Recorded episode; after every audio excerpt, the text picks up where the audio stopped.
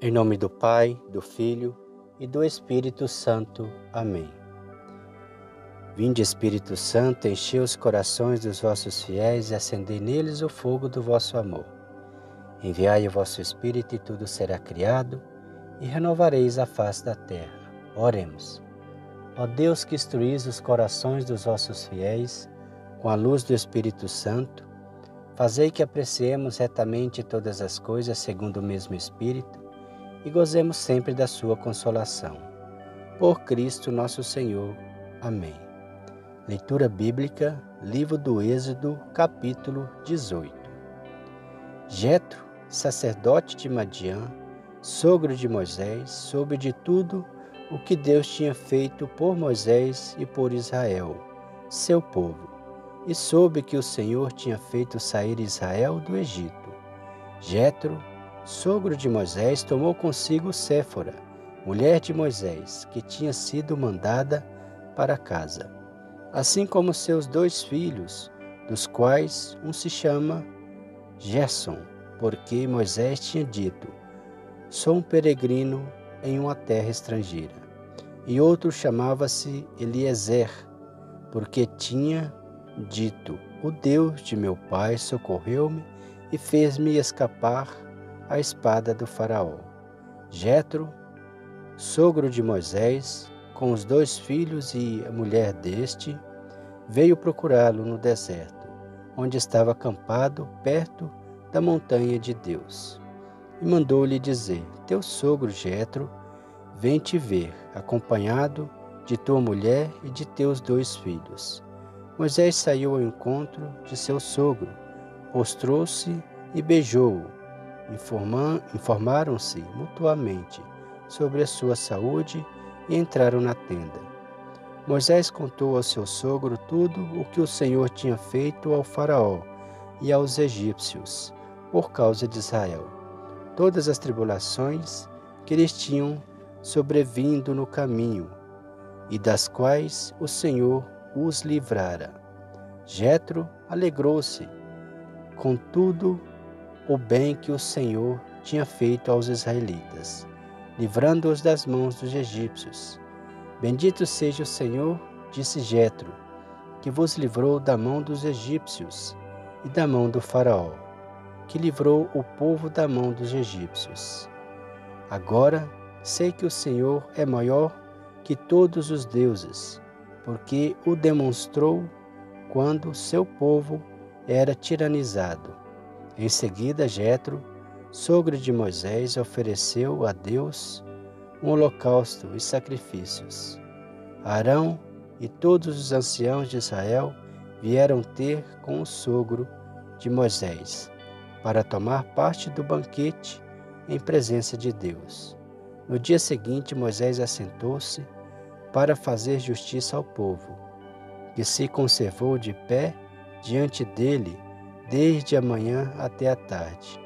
O sogro de Moisés, vendo todo o trabalho que ele se dava pelo povo, disse-lhe: Que é isso que fazes com o povo? Por que te sentas só no tribunal com toda essa gente que se conserva em torno de ti da manhã até a tarde? É que respondeu Moisés: O povo vem a mim para consultar Deus. Quando tem alguma questão, vem procurar-me, para que eu julgue entre eles, fazendo-lhes saber as ordens de Deus, as suas leis. O sogro de Moisés disse-lhe: Não está certo o que fazes. Tu te esgotarás seguramente, assim como todo o povo que está contigo, porque o fardo é pesado demais para ti, e não poderás levá-lo sozinho.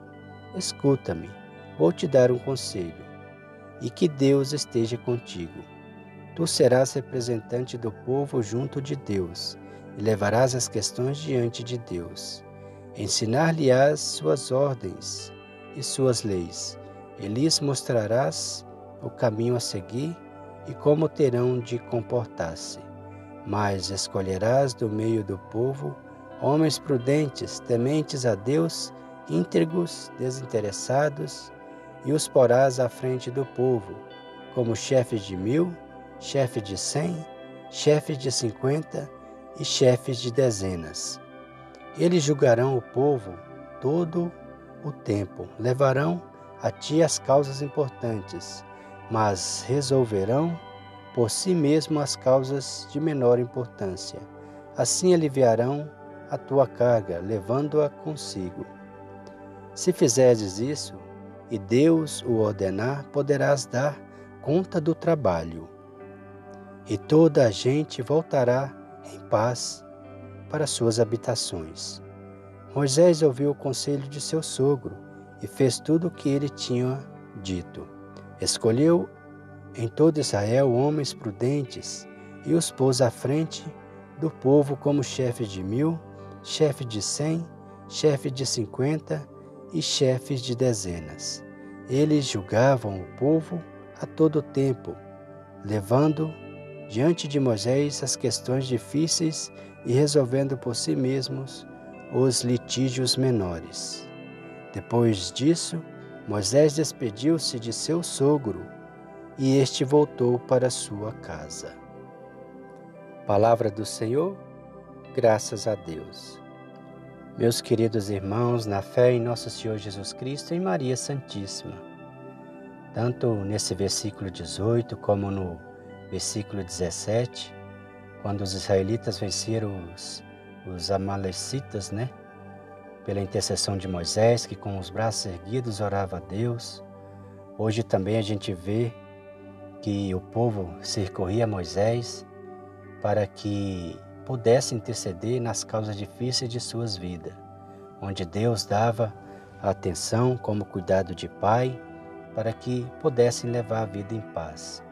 Aí nós vemos a importantíssima intercessão dos santos, a importantíssima intercessão de nós também quando a gente ora por uma pessoa, porque nós somos os protótipos de santos, o tanto que é importante a gente orar a Deus para as causas difíceis de nossa vida, tanto que é importante a gente recorrer aos santos que estão lá do lado de Deus para as nossas causas difíceis de nossa vida. É muito importante, ou seja, a oração sempre.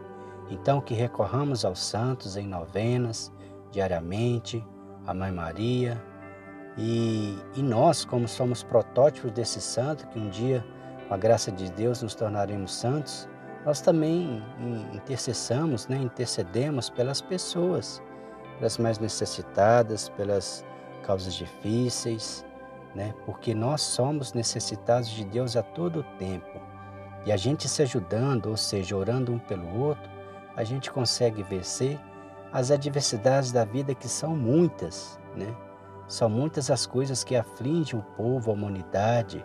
Somos atacados de todas as formas seja por doença, seja por tentação do demônio tentando fazer a gente cair, cair em pecado para nos levar para o inferno, né? É, sobrevindo sobre nós as, as terríveis pestes, né? Nós somos atacados de todo jeito. Se a gente não rezar para Deus, se a gente não pedir a intercessão dos santos, nós não damos contas, né? Nós não damos conta de vencer nessa vida e acaba desfalecendo, acaba morrendo, acaba indo para o inferno. Então, que tenhamos essa força, exemplo dos santos de Deus, que tenhamos fé em Deus, que oramos por Deus pelas nossas causas e pelas causas do próximo também, em espírito, em verdade, em caridade e em amor, né? Que assim nós poderemos vencer, dando a mão um para o outro nessa igreja militante que é a vida. Deus abençoe a todos vocês. O Senhor nos abençoe, nos livre de todo mal e nos conduz à vida eterna. Amém. Em nome do Pai, do Filho e do Espírito Santo. Amém.